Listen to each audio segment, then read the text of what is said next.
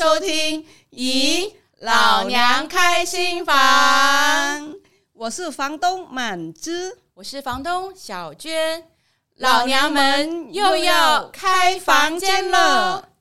想知道今天的房客是谁，又有什么精彩的故事呢？别走开，我们的房间保证纯聊天，老少咸宜哦。房客故事。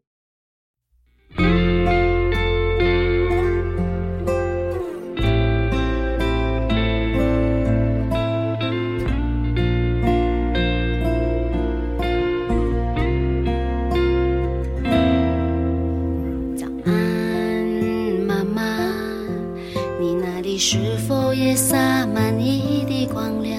一样的太阳，在这里却变得冰凉。我好怀念那路上，使人皮肤红彤彤的。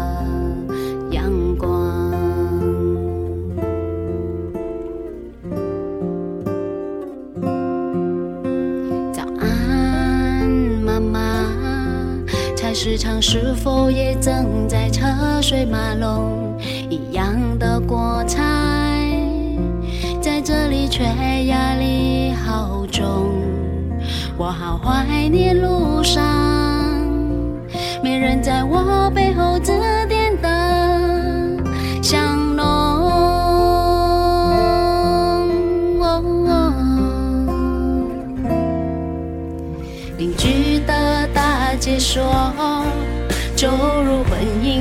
是幸福，但他没说有个国家会打听先生送我的礼物。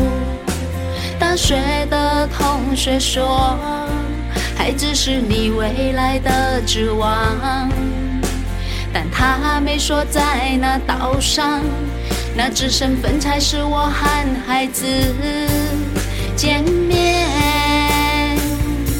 唯一的希望，和妈妈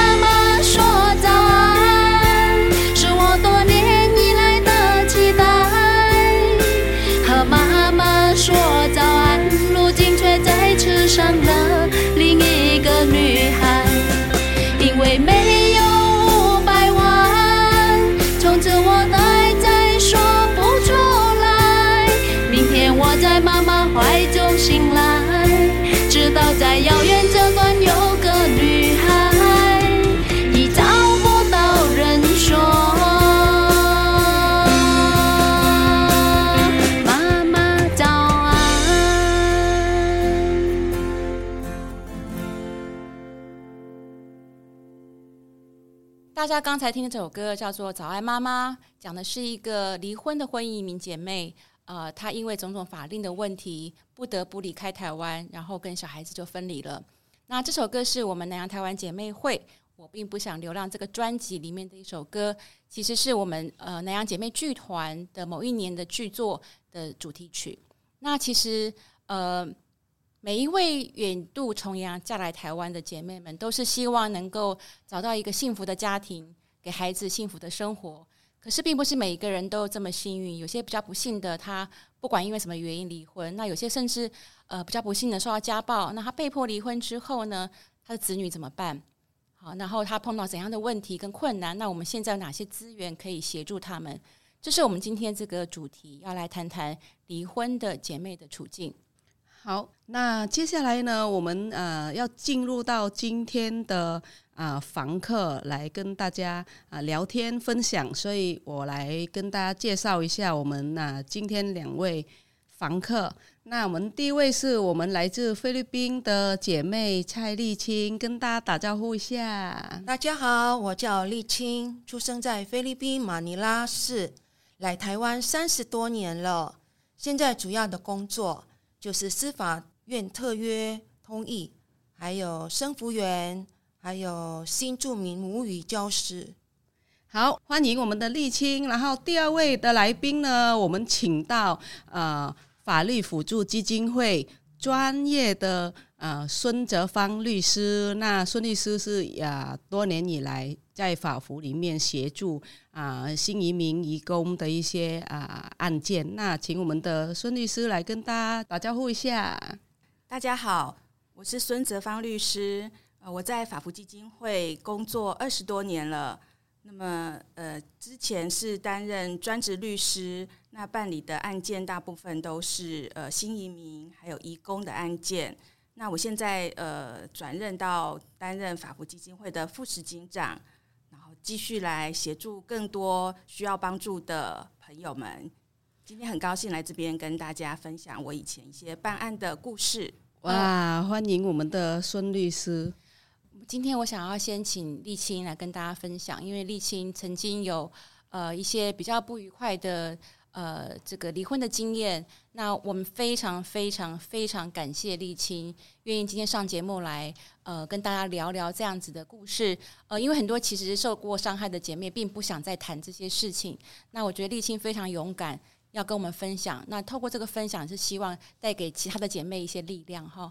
那我们是不是先请丽青来跟大家分享一下当年发生了什么事情，碰到什么困难，那后来怎么慢慢解决的？好，呃，其实我来台湾之前，呃，我有到那个算是妙算吧，就是说到底我要在台湾算 算命的意思吗？算命对。哦、然后呢，就想请教说，我来台湾还是到美国比较好？因为我姐姐叫我过去美国嘛，那我就有一点就知道要怎么决定。然后到朋友有介绍一个庙，哎，那个庙真的是蛮灵验的，所以我去请教说，哦、哦，我我到到底来台湾还是到美国，对我的将来的工作还有我的事业有比较有帮助这样子。然后那个庙方就是说，呃，看我的八字，算算完之后，叫我到一个什么香油那种的。然后从那个里面那个很大的一个瓮吼，去看那个答案在里面，然后就说：“哦，你是属龙，属龙就是又是你那年是火呃那个森林的火龙啊。”然后他说那种是 缺，龙 对对对，他说缺水的龙，所以你是森林里面的龙，哦、但是缺水，缺水，所以你要去的地方就是一定要有很多水。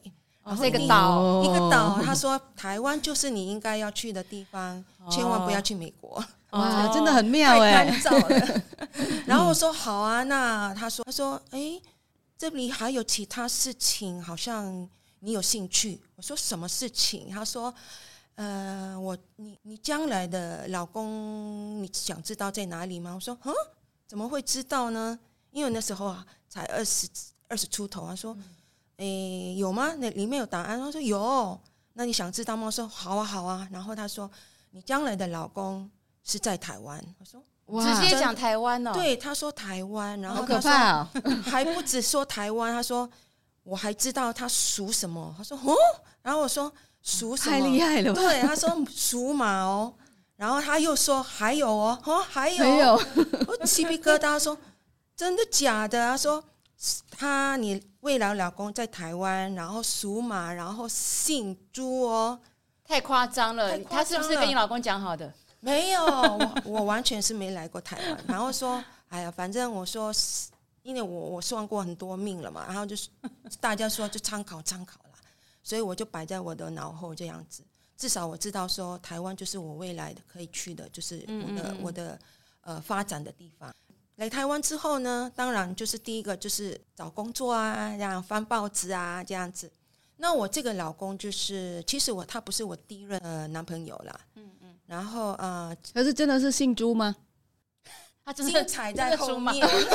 对啊，因为好急哦，听了。因为那 看他是不是说姓朱？长话短说，就是说他是我第三任的男朋友啦。然后呃，我觉得他是呃看起来比较老实、很安静那种的。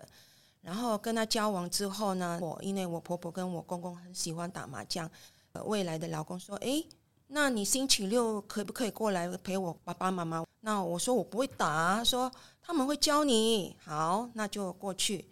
那就是培养感情之后，就是婆婆也蛮喜欢我，觉得说我在外面租房子可不可以省那个钱，就是干脆就是搬进来跟、嗯、跟他儿子住在一起。因为他已经代表是认定我了嘛，对。哎，那后来这个很幸福的婚姻在什么时候出了状况了呢？对啊，然后就是啊、呃，结婚之后，然后我们也三年后生小孩。生小孩之后呢，他就完全变了。然后他的变就是说，啊、他工作上很不规律，上班的时间不规律，然后小孩也生出来了，然后就精神上好像，因为他是那属于那种疑心病很重的人，对，怀疑东，怀疑西。怀疑我，怀疑婆婆，怀疑公公，就跟结婚之前的状况完全不完全不一样，变了一个人。这样，对，然后这个之后就是从一个呃，他会自虐，就是不按照他的意思去做的话，他就会自虐。从自虐开始变成他会丢东西，从椅子啦、刀子啊那种有攻击性的东西就丢过来，这样。哇，这么可怕！对对对，丢刀子。丢刀子啊，好可怕！对对对，然后变成是啊、呃，就会开始打了，用踢的这样子就攻击。他会也会打小孩吗？还是只有打你？其实小孩他非常疼的，嗯，对，只是说在教育方面哈，呃，刚开始他跟我公公婆婆也看看不下去了，他也觉得他变了人了这样子。嗯、那你你是很快就决定想要离婚吗？还是呃没有，就是说因为其实哈。呃，第一次打我，我就变成是，他就很快就写一个悔过书，然后就当然我就原谅啊。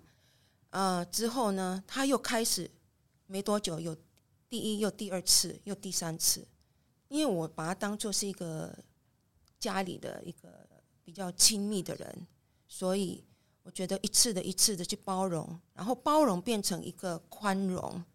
然后宽容变变成是一个放纵了，就是说，因为考虑到说我们有一个小孩，对，嗯，所以其实自从小孩还没到一岁，我就一直考虑要不要跟他分居，或者是写一个协议离婚这样子，但是他一直不不肯。那大概多久之后开始决决心要离婚呢？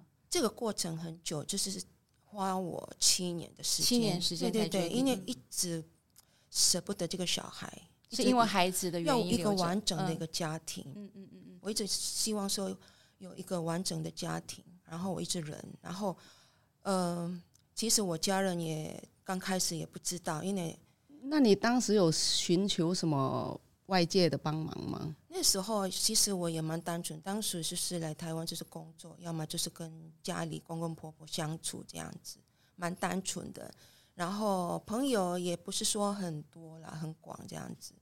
然后呃，其实在一次的一个朋友，他是呃，他是在一个同志的一个协会里面当一个律师这样子。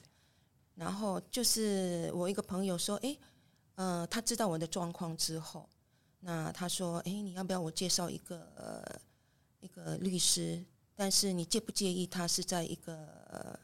一个热线协会里面的一个特别的一个角色啦，这样，所以我就跟他联系之后，他就说：“诶，这个时候他就说，他就问我很多，就是说，那你有没有呃一些证据啊，或者是说呃类似一些呃家里一些有没有人看过你先生有打你这样子？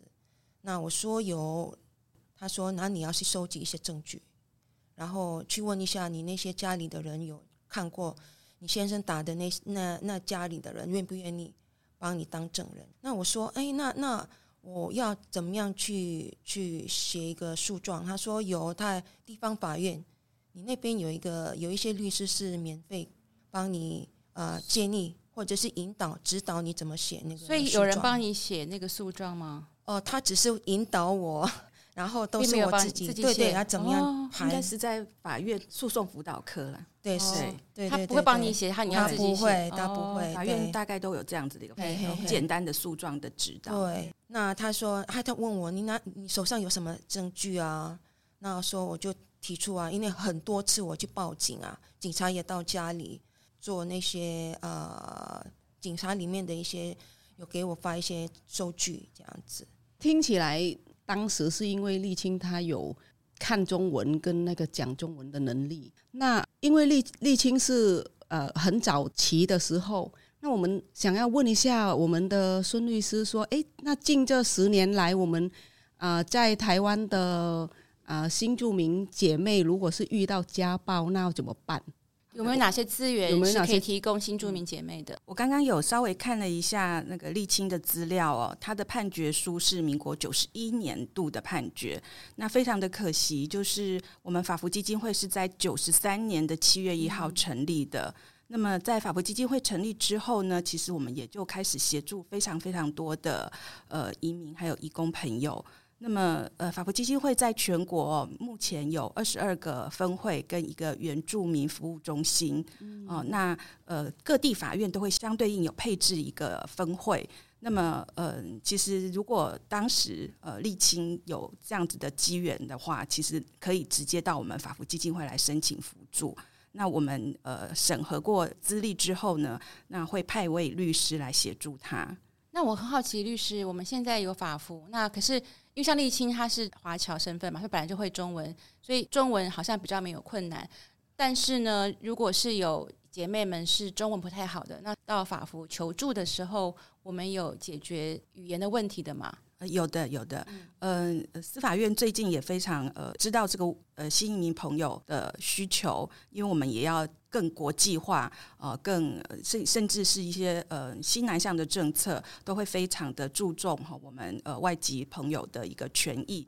那么，所以我们也会编列经费哦。那么需要这个通译的时候呢，我们有一些呃特约通译，或者是我们法服基金会也有自己培训自己一些的通译。呃，如果呃，外籍朋友有需要的时候，那是先跟我们预约。我们知道他有这个通译的需求，我们会把通译约到现场来，嗯、那陪他一起来做这样子的一个呃寻求的协助的一个。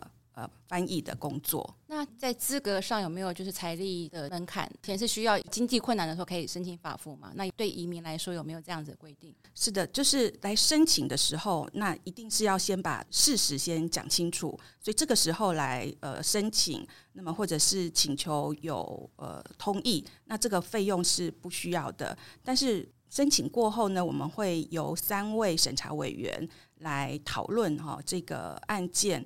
在资历上面，哦，在案情上面是不是有辅助的空间？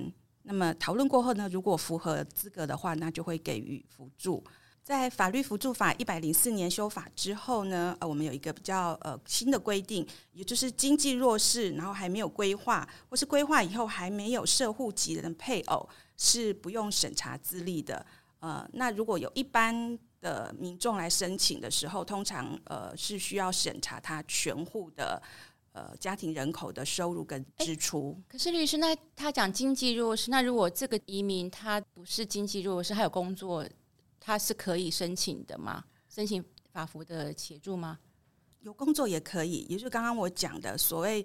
我们经济弱势哦的定义是它有一个规范哦，嗯，也就是说，呃，有一些呃世界银行组织呃，它有一些呃公告，就是它在一定的收入之下的那些国家，我们都认为它是来自经济弱势的国家。哦，所以他们五国是在那些国家之列，是不用看他在台湾的收入。像我们东南亚的一些国家，比如说像呃越南、泰国、印尼，那柬埔寨。呃，大部分我的印象中都是在呃经济弱势的国家之列的，哦，就不用看他们现在在台湾的经济状况，是是，是、哦、了解。那请问一下，姐妹有存款在银行有有差别吗？就是有存款在银行，还可以是申请法服的律师帮忙，不用收费吗？原则上，如果他还没有拿到台湾的身份证的话，我们可以用这一条来推定他是经济弱势，那就不用审查一大堆资历。但是如果我们发现说，诶，他确实呃账户里面有一些存款，那呃审查委员也可以酌情哦，请他提供这些存款，让让我们来认定，诶，是不是他是我们法服基金会所要帮助的对象。哦，原来是这样。好，这样子这样子讲就就基本上对移民姐妹们都有呃，就是符合这个资格可以申请法服。还没有规划之前呢、啊？呃，如果规划之后，对规划之后的话，可能就是要因为他有身份证，嗯啊、呃，有户籍了，那我们可能就是要需要他提供他全户的所得跟清单、财产清单来法服基金会这边，让我们来、嗯、呃做一个审查。那想再进一步问一下律师，因为我们今天要谈的是移民姐妹的离婚嘛，哈，是。那一般台湾人的离婚，他所遭遇的这些就是法律的问题啊，哈，不管是或子女监护权等等的，跟我们在移民姐妹有没有什么不一样？那移民姐妹碰到问题的时候，她特别注意哪些事情？一般离婚哦，那其实律师大概就会呃，一定要问到的三个问题。好，第一个就是有没有小孩，有没有未成年子女了哈。那未成年子女的监护权，哈，那你想要怎么处理？那呃，探视权要怎么处理？那么如果未成年子女的抚养费要怎么处理？那么另外就是有没有剩余财产可以分配？好，这是一般的离婚案件，大概我们都会询问的问题。嗯，但是在新移民的姐妹的问题上面，我们一定会再多问几个，比如说，那你离婚之后想不想还要再留在台湾？哦，那就是居留权的问题。或是你想不想要继续再取得国籍？好，这就是呃国籍法的问题。嗯，对。那么这个部分我就会特别去关注说，那有没有可能取得小孩子的监护权？第二个呢，你有没有遭受到家庭暴力？这个都是在我们诉讼过程里面特别特别需要注意的地方。嗯，我记得那个曾经就有可能很多年前了，就是可能律师也不太了解。呃，移民姐妹她不只是一般的这个民事的法律，她还有移民法规，呃，跟她留居留台湾的身份的权利有关。所以，呃，可能就说，呃，那帮她办离婚了，嗯、结果她就办了离婚之后留不下来，留在台湾了，就变成是她失去台湾这个居留的身份这样子。那后来这个法服的律师们会就对于这样移民姐妹的特殊处境有没有进一步改善？有的，有的。呃，我们法服基金会。经常就是会为这些特殊的议题、弱势族群，那么来办理教育训练。所以现在大部分的，应该讲说，应该要全部了哈。那个辅助律师，尤其是法务基金会这边，呃，近年来有实施专科律师，有家事、劳工、哈消债的专科，要经过一些专科的训练，要求。他才能来办家事案件。那家事案件里面，特别是对于呃新移民姐妹的一些相关的问题，那我们也会在教育训练里面特别叮咛律师要注意这方面的问题。嗯嗯，所以现在律师应该都对移民姐妹的处境更清楚了。是的，呃、法规也更了解了。是的。诶，那我我我我有一个问题，就是呃，像呃我们姐妹会之前呢、啊，就是接触到一些姐妹，比如说家暴，那他们其实很多姐妹她是。呃，不知道怎么样去找到法服这个地方。那像啊、呃，我最近我也有帮姐妹曾经打电话去法服，说申请就是啊、呃、律师咨询。那好像没有多余的那个接电话，就是一般的的的人接电话。那如果是姐妹打去，中文不通的话怎么办？对，怎么办？嗯这个部分，呃，其实我法服基金会最近也在一直在尝试呃外语通译的法律咨询。嗯，嗯，那一般呃，我们有电话法律咨询，在我们网站上面就很轻易的找得到，打四一二八五一八转二再转一，可以做法律咨询。但是一般的民众的法律咨询。嗯，那外国人的话，那我们如果就是我们的姐妹，如果能力呃语言能力还 OK 的话，你就转二转一，就会有一般呃讲国语的律师来回答你的问题。嗯那如果语言方面真的有困难的话，其实拿四一二八五一八转一，那是我们外国人的专线，那就会有同仁接电话之后呢，寻求呃请教你的需要。那么假设你是呃印尼国籍，那我们可以帮你安排印尼籍的翻译，然后我们再约时间来做法律咨询。听起来比以前好了非常多，很很很好。我，我想要问立青，因为立青在更早之前没有这些资源，然后而且那时候已经有小孩了。我想作为一个母亲，当离婚的时候，最大的考量其实是为了孩子。刚刚立青有说，就舍不得孩子，因为希望保他一个完整的家哈。嗯、那立青当时你在争取孩子的抚养权，有没有碰到什么困难？你怎么样争到这个抚养权的？刚刚有提到说，就是有这个透过那个一个台湾同志咨询热线的协会啊、呃，推荐我到一个地方法院去请求那个律师怎么写之外，至少我有个方向，说要怎么去准备证据嘛，哈。嗯、那有一个概念说，诶，我必须要证明那个我的经济方面，所以呢，我就想到说，我要赶快去买一个属于我自己的房子。所以就是行动，赶快去买房子。天哪，你有钱买房子？那时候？对啊，因为我有存一些钱啊，因为你要证明有经济能力，因为我不要呃一半一半的监护权，我一定要，哦、要全部，对我要全部的监护权，我想尽办法一定要拿到这个小孩的监护权，所以呃工作啦，工作是没有问题啦，因为我的那个时候的职位是一个贸易公司的一个乡里嘛，所以我薪水是没问题，只是说我没有个财产，我没有财产，嗯嗯、不动、这个、没有不动产，嗯嗯嗯，对，所以我因为那时候。呃，律师跟我说，你必须要想尽办法让你的经济能力背景那些要做的比较好一点，这样子。所以我去做之后，可能我花了两年的时间，加上呃跟儿子，就是当然我也要让我儿子说，哎，妈妈将来跟爸爸会分居。那所谓的分居是什么意思？然后这跟你小孩没有关系，是我们两个大人的问题。嗯、因为刚开始小孩小孩要有心理建设，他一直一直认为是他的问题，然后对他觉得是他他害爸爸妈妈离婚。嗯、有一段时间他在念国小的时候，老师也发现这个我的小孩有一点点那种自闭症，那我就把把我们家里的问题跟老师讲之后，老师说好。那他就跟我说：“妈妈，你放心，我们两个人努力的把这个小孩调整过来，这样子。”哇，立心你好厉害，想到要跟老师这边。对对对，因为我觉得小孩在学校的那个表现没有像以往那么开朗这样子。嗯嗯。至于在家里看到我我我前现现在是我一个前任的老公了嘛，所以那时候他在儿子面前就是骂、丢东西、打我，所以小孩子有看到看到看到看到。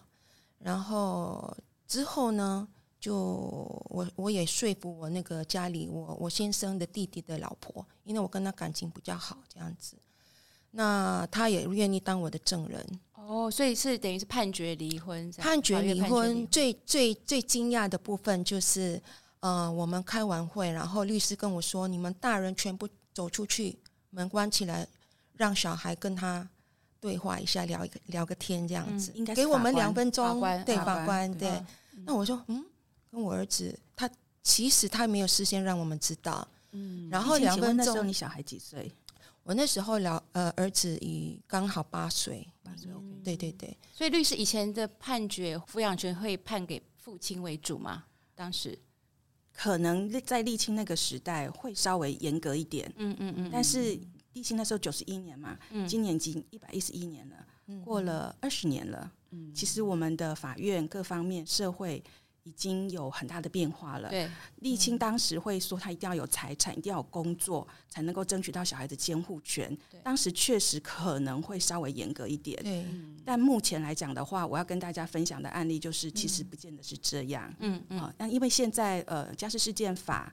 也通过了，那对于小孩子的权益非常的尊重，那甚至我们有大概有听说过有儿童律师，有这个名称。这儿童律师就是我们在家事事件法叫做程序监理人，也就是父母离婚要争监护权的时候，那要有一个代表小孩子的利益的人来帮小孩子说话，不然小孩子在当中是一个夹心饼干，嗯，通常会被。逼着选边站，这是一个非常非常难堪，对小孩子身心发展来讲，一个很难过的一个地方。那么，所以因为家事事件法的通过之后呢，有这样子的一个设置。那么再来就是，大家会开始觉得说，到底监护权要怎么处理？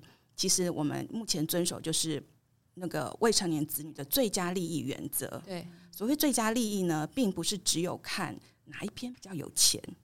所以常常移民姐妹们会问我说：“我学历没有先生高，然后嫁来台湾，当然就是夫家这边是比较有钱的。嗯，然后我没有娘家，然后没有房子，好担心这个。对对对，我我我一定争取不到监护权，怎么办？那我还可以离婚吗？”好，那这个部分我就可能就是要跟呃姐妹们讲一下，就是目前我们就是刚刚所讲的未成年子女最佳利益的部分呢，他会考虑到非常多的因素，包括子女的年龄，比如说我们会有一个叫做幼儿从母的原则，小孩子很小，才刚出生，还在襁褓中。好，那大概会比较倾向于判给照顾他的人，就是母亲。嗯，那么还有子女的意愿，所以我刚刚有问丽青说，诶，那你小孩子那时候几岁了？所以我们现在法院这边比较呃一般的原则是七岁以上的话，才会请他到法院来，由法官来询问一下他的意愿。好，当然意愿也是考量之一啦，并不见得是全部的因素。另外呢，比如说是继续性照护原则，就是原来是谁在照顾的，那尽量不要去更动这个小孩子被照顾的一个环境，好，所以叫继续性照顾原则。不过，这继续性照顾原则在我们新移民姐妹里面，常常会有变成一个很大的困难，就是说，呃，他们问我说：“律师，我想要离开这个家，那我到底可不可以带我的小孩走？”嗯，对，我带走他了，但我们两个会不会？餐风露宿，没有地方住，嗯、没有没有东西吃，怎么办？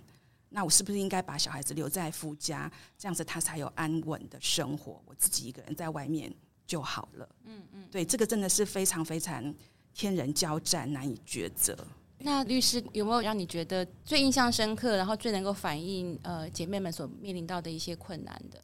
如果说他是呃受暴，那小孩子又平常是他照顾。那我这个时候会比较建议他去，就是县市政府的家暴中心寻求资源。嗯，嗯，那么他们会提供庇护所，呃，甚至短暂的经济协助。嗯，那甚至一些职业训练，好，那让让你让你慢慢可以可以独立啊，呃，可以找到自己呃。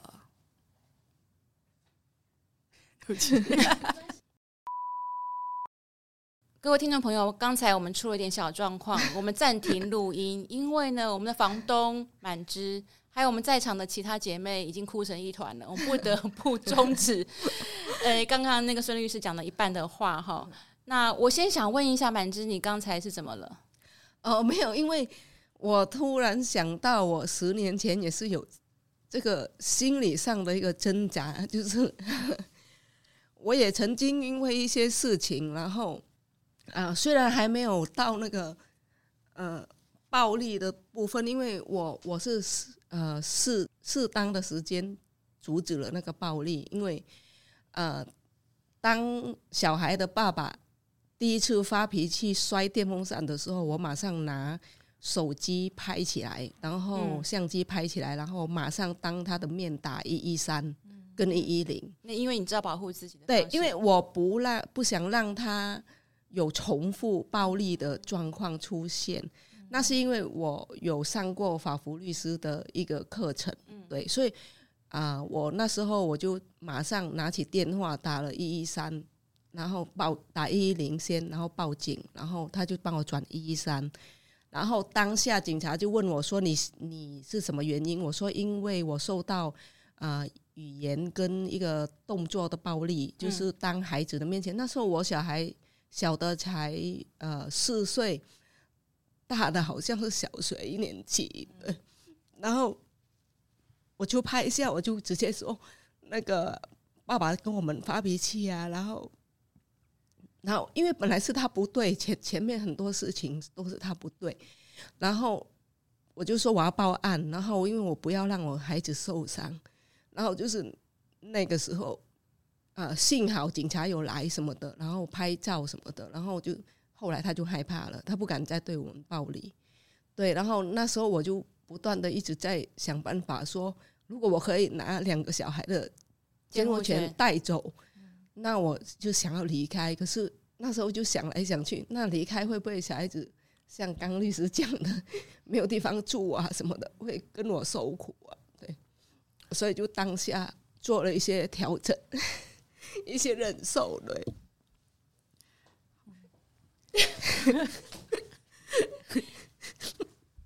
其实满之那件事情是十年前嘛，哈，十年前。但是我的事情是三十年前就开始，然后我找警察，因为要么就是拿刀子要捅我，要么有要拿那个什么大的菜刀这样要威胁我，要要砍我，要捅我。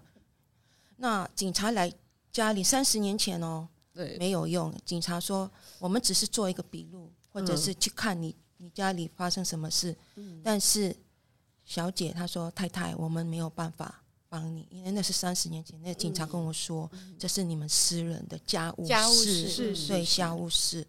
所以那时候其实我真的是蛮无助的。嗯、那幸好就是我刚刚讲的，就是有一个一个协会帮我，嗯、然后走一个一个方向。然后嗯。所有的证据，除了那些啊、呃、警察很多的一些笔录之外，然后你还想到我刚刚有提到我我前夫有写一些很多的悔过书，嗯，那个也是一个证据，对。然后一些他跟我借一些钱啊，那个也是一个证据，说他没有什么工作，然后没有什么收入。然后啊、呃，加上我家里那个我先生呃前夫的弟弟的太太嘛，啊，加上我儿子，还有就是最过程中最重要的一个角色就是那个社工，呃，有一个是在桃园的家庭扶助中心有派社工，还有另外一个我住的地方就是新北市的。家庭服务中心，当时怎么找到社工的？因为有那个，因为我已经提那个诉状了嘛，嗯，那那个法院那边是要调查，那调查就是一定要到我工作的地方，我前夫住的地方，我住的地方，所以有很大一个落差，这样子才会有这么大的一个判决，差异就是他住的地方是租一个套房，小不是套房哦，是房间而已，然后，最重点是，你可以看出那个判决书说，儿子讲的一些话，法呃那个法院相信儿子讲的一些话，有问他类似说，你看过你爸爸打妈妈吗？有看到。你有听到你爸爸骂你妈妈吗？有。那你妈妈有打回去吗？我妈妈没有打我爸爸，这样子。然后他又问我。你比较喜欢跟妈妈住还是跟爸爸住？我跟妈妈住，我比较喜欢她的家里比较干净，这样子。其实我觉得满枝或者是沥青刚才讲的，虽然大家很难过，可是我觉得你们还跟孩子在一起。好，我我想分享一个我碰到的一个二代的故事。呃，就是其实，在二零零七年移民法修法之前，当时的规定是这样，就是这些移民姐妹呢，你如果在拿到身份证之前离婚的话，你是没有权利留下来的。那她可能就是要被送回母国。那呃，我有一次跟一些二代在讲这个历史的时候，讲完之后，有一个二代跑过来跟我说：“老师，我发现我误会妈妈了。”我说：“什么意思？”他说。我妈妈可能就是你那个时候讲的那样子被送走，嗯、那她从小就是被教育说你妈妈不要你了，然后呃，她就很恨妈妈这样子。然后我说好，那你现在知道没有关系，可以跟妈妈说我我误会你了，那我们就跟妈妈和解，你也不用这么难过。她说找不到妈妈了，嗯，我说为什么找不到妈妈？她说因为当时妈妈回越南，那以前没有 Line 啊什么这么方便，对对对，电话非常的贵，妈妈打电话过来。呃，他的姑姑叫他接电话，他都不接，因为他很气妈妈，他觉得妈妈抛弃他了这样子。嗯、因为夫妻离婚之后都没好话了，都会讲很多坏话这样。他说我不知道妈妈在哪里，他甚至妈妈的娘家在哪里他都不知道。嗯、那 那个时候我听的时候其实非常难过，他就就是跟我讲就是要哭出来了嘛。他说我，我告诉我自己我不要再哭了，这样就反而是我很想要哭。我想要哭的理由是因为当时我们在修移民法的时候，我们到处跟人家讲说这条法律会害死很多人，会让人家家破人亡，会造成很多伤害，没有人要相信我们。嗯，然后后来好不容易修法修过的，就是你离婚，但是你要有家暴的保护令，然后要有未成年子女，你才可以留下来。如果你没有未成年子女，你也留不下来。呃，所以我觉得我们今天要讲这个故这些分享呢，是让大家知道。呃，婚姻移民其实它有比一般的在台湾的妇女离婚的时候碰到更多的困难。那呃，它不只是你知道家事法的这些相关的规定，它甚至呃包含了这个移民的居留权等等的问题，包括刚刚法律师说的，就判决的时候，判决那个监护权过去会比较以爸爸这边为主。好，那现在当然有些改变了，呃，好像有比较好，可是还是有有一些问题。那我想要问问看律师。就是现在虽然法规已经改了比较好了，那因为我碰到一些还是比较棘手的姐妹离婚，然后呃，就是监护权有取得的困难的这样子的个案。是，其实我刚刚其实是要继续讲那个继续就是被满枝打断的时候，对，那个真的是在我们办我们律师在办理家事案件，在争小孩的过程里面，尤其是呃受到暴力的这一方，非常非常痛苦的一个决定啊。呃，有时候他会觉得他再也待不下去了，那他又还没有准备好要把小孩子一起带走，嗯，那所以他就先离开了。那先离开之后呢，那小孩子当然就是继续留在夫家，对，可能是公公婆婆照顾。那么，但几年之后呢，他想回过头来打离婚诉讼的时候，这时候法院就可能用继续性照顾原则来觉得说，哦、嗯，那都是夫家在照顾，就继续照顾。是是是，那你要争取监护权，可能就会比较的困难一点。嗯、那我我举个例子，这个我们刚刚讲就是呃，刚刚夏老师讲说，嗯。移民婚姻里面，姐妹们碰到很多的问题。那其中另外一个问题就是文件的问题。对，她还没有离婚，对，她婚姻可能有一些状况了。她要去申请居留权的时候，可能就会碰到一些困难。嗯嗯，比如说移民署这边，可能他就会跟移民署讲说，没有，他没有跟我住在一起了，让他没有办法延期。对，然后甚至有一些嗯，公婆或是家里面人会讲说，没有啦，他就是骗婚的啦，哦、嗯、之类的，跑掉了，对，跑掉了。嗯不用再发给他居留证了之类的话，那么我碰到一个个案，就是他的他已经来台湾非常非常多年了，那么其实都已经可以申请呃定居或者是规划规划了，但是因为夫家这边不配合，所以到最后他连呃居留证都快要到期了，所以他不得不回到他的母国。可是他回到他母国之后呢，呃夫家这边一样是不配合，所以他就。变成他在他的母国滞留了大概两三年左右，嗯，他才想尽办法把文件弄齐全了，再回到台湾来。可是他回到台湾的时候呢，因为他的离开的时候，小小孩子非常小，回来以后都不认得妈妈了。天哪！对，那么他试图找律师，然后甚至曾经和解过，在法院成立过和解，就是让他去看小孩。可是他们约定的地方是在哪里？是在警察局。然后阿嬷呢，就把这个小孩呢带到警察局之后呢，就一丢就走了。那小孩就开始放声大哭，跟着阿嬷说：“阿嬷被抛弃，被阿妈抛弃了。”就阿嬷不要跑，不要跑。然后阿嬷在前面跑，在后面哭，跟着追。那妈妈刚当然就是撕心裂肺啊，觉得真的是太难受了，看小孩的过程太难受了，所以她又沉寂了一段时间。最后实在是太想小孩了，又到法福基金会来这边来申请，就是说她想要离婚。那同时，她想要争取小孩监护权，但依照我们的经验，争取小孩监护权这个部分确实是困难度相当高。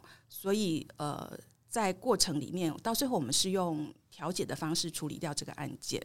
那呃，先生这边同意离婚，但小孩子也让他继续待在夫家，但是他就是可以去看小孩。那看小孩，那我们要慢慢来，因为小孩子确实已经跟妈妈。呃，分离分离了很久了，对对对，也不太认得妈妈了。再加上，就像呃夏老师刚刚讲的，就是夫家这边也常常会怪叔说，当初是妈妈不要你的啦，他现在来随便你啦哈之类的。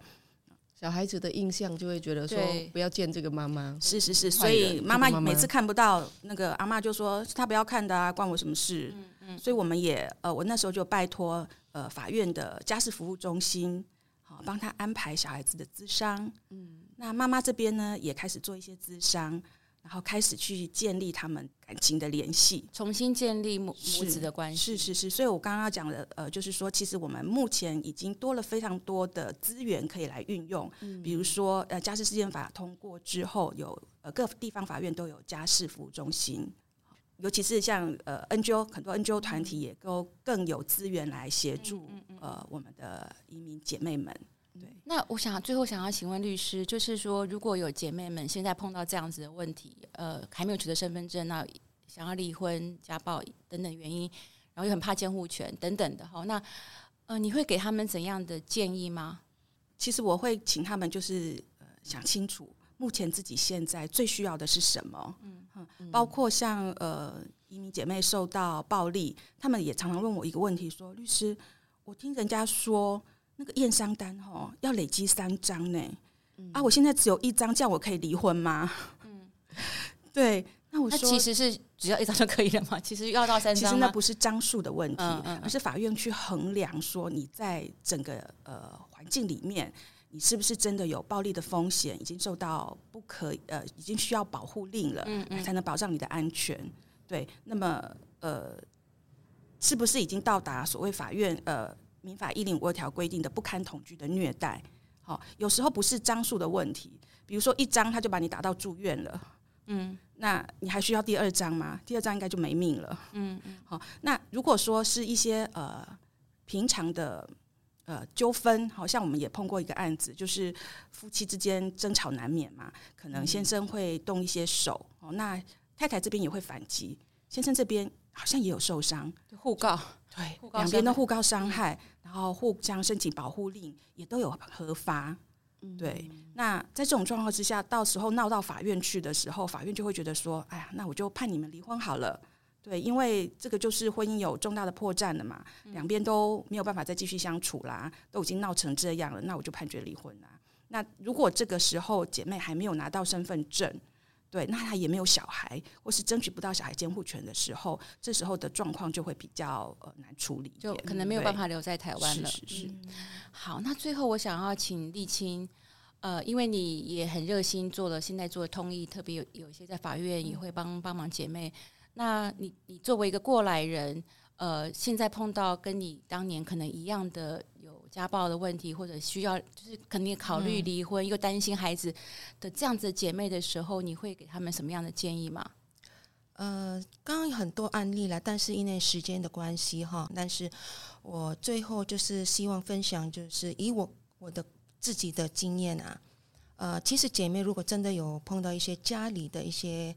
啊、呃，家暴的对待，那第一个就是要去考虑，呃，要怎么样去保护自己？保护自己。对对对对，就是你你最清楚你老公那个什么什么什么时候会 会出拳。对，然后你要保持距离啊，然后你要准备那个门在哪里，你要站在那个门口了，好，类似这样了，要真的是要要保护自己。第二个我就是这样，然后第二个就是呃，去请教一些比较好的、可以信任的朋友，求助了，对对对对。然后呢，第三个就是要求助一些单位。其实台湾这几年真的很多 NGO，嗯，还是很多很多社工可以去帮你。补充一下，就是好像现在各县市政府也都有那个新移民服务中心，对对。像我个人就在新移民服务中心，大概每每个月都都会。去做法律咨询，嗯嗯，而且现在台湾的警察也比较有那个比较有概念概念了，就是你如果打那个说你受暴，他他会来看，对，然后来来拍照啊什么，然后会会会会讲一下，但是还是有一些不太靠谱的，对对 对，观念观念的问题，对，这个其实要讲下去哈，很多很多集都讲不完，很多案例，对我我觉得这题很不容易谈哦，那特别是。丽青愿意现身说法，分享过去非常令人难过的故事，这样。对对。结果丽青没有哭，我们满枝先哭了。真的，真的，我很想讲这个，因为很多朋友太久了，没有没有，我可以这个很多朋友问我，从来没看过我掉眼泪，掉掉眼泪。我说我从小就是被我妈妈打到大的，所以我已经是很耐打的。然后我也不知道我很耐打这样子哦，因为满枝是爱哭的，所以很容易哭。对，我只知道说我我是很痛，但是我不知道那个是痛到已经可以可以哭了。嗯，对我还是不不知道怎么哭，因为满枝是哭点 滴了，唱妈妈早安也哭。但是我觉得我刚才也不小心哭了，因为对，但是我因为我觉得这个移民的议题它有非常多层面，那。呃，作为一个女性，作为一个母亲，然后作为一个移民，她有面临比台湾的女性更多的困困难哈。那今天因为时间关系，我们没有办法聊更多。我相信有更多的故事需要，呃，我们一起来。好好的去聆听，然后、嗯、呃提供更好的协助。虽然听起来好像已经蛮多很好的哈，但是其实还是很多法规是有问题的，嗯、或者实际的服务的现场是有些问题的。嗯、那我们希望未来我们还有机会找到更多的访客来跟大家分享这些故事。嗯、那今天非常感谢两位访客跟我们分享很精彩但是很令人伤心的故事。那我们在这边跟我们的听众朋友说拜拜。大家拜拜。señor，sakit 给你，给你，拜拜，再见，圣诞节，mọi người。房东便利贴，在二零零七年底移民法修法通过之前，婚姻移民如果在取得中华民国身份证之前离婚，即使是受到了家暴，也没有办法继续居留在台湾。使得当时有些移民姐妹不得不返回母国，而被迫与子女分离，或者是为了孩子而不敢离婚，持续忍受家暴，只为了能留在台湾，不与孩子分离。经过南洋台湾姐妹会及其他移民、人权、性别的团体一年多的密集讨论，移民移住人权修法联盟（简称移盟）于二零零五年三月提出了民间版的。入出国及移民法的修正案，并动员了各党立法委员联署完成提案。经历了三年多的努力，终于在二零零七年十一月三十号三读通过修正案。虽然与移盟原本的理想仍有很大的差距，但此次的修法对于婚姻移民的人权保障有重大的突破。其中一项突破是，受暴的失婚妇女可延长居留，不再被迫离境，但要符合以下的条件：取得法院核发的家暴保护令，或因家暴经判决离婚，同时有未成年的子女的监护权，则能够合法居留。此一条款的存在，使受到家暴的外籍配偶比较能够勇敢地对外求救，而不必担心被迫离境。然而，二零零七年底通过的修法版本仍有许多的问题，包括当未成年子女成年之后，移民姐妹就再次失去居留的原因，而必须以一般外国人的身份规划，也就是必须符合高额的财力证明条件才能取得身份证，造成部分的移民姐妹因为无法符合财力证明的需求而与子女分离。财力证明的问题，经过移盟十年的努力，才逐渐放宽，乃至于取消。过程当中的动人的故事，请收听《咦，老娘开心房》的第四集内容。目前的法规虽然相较十五年前有许多的改善，但仍有许多条文必须再改革。例如，现行的移民法第三十一条，让拥有家暴保护令或未成年子女监护权的新移民可以继续居留。但这些条件并不完善，包括所谓的家暴只局限在配偶施暴，其他遭到公婆等亲属的家暴都不算。此外，也没有考量到有些婚姻移民姐妹在社会经济等条件的限制之下，不一定能够成功的争取到监护权。这些不合理的法令政策，需要有更多人站出来发声，才能一步一步的改善。希望有更多的听众朋友们跟我们一起努力，推动移民法令政策的改革。房客留言簿，大家好，我是今天的房客孙泽芳律师。呃，之前在当专职律师的时候，常常办移民姐妹们的呃家事案件，那么其实就常常关注我们南洋姐妹会办理的各项活动，那么我从中得到了非常非常多的力量跟启发。那今天早上我要出门录音的时候呢，我先生说，这天气这么不好，那你出门会不会有问题啊？我说不会有问题，姐妹们都可以卖冬瓜了，我一定也要勇敢。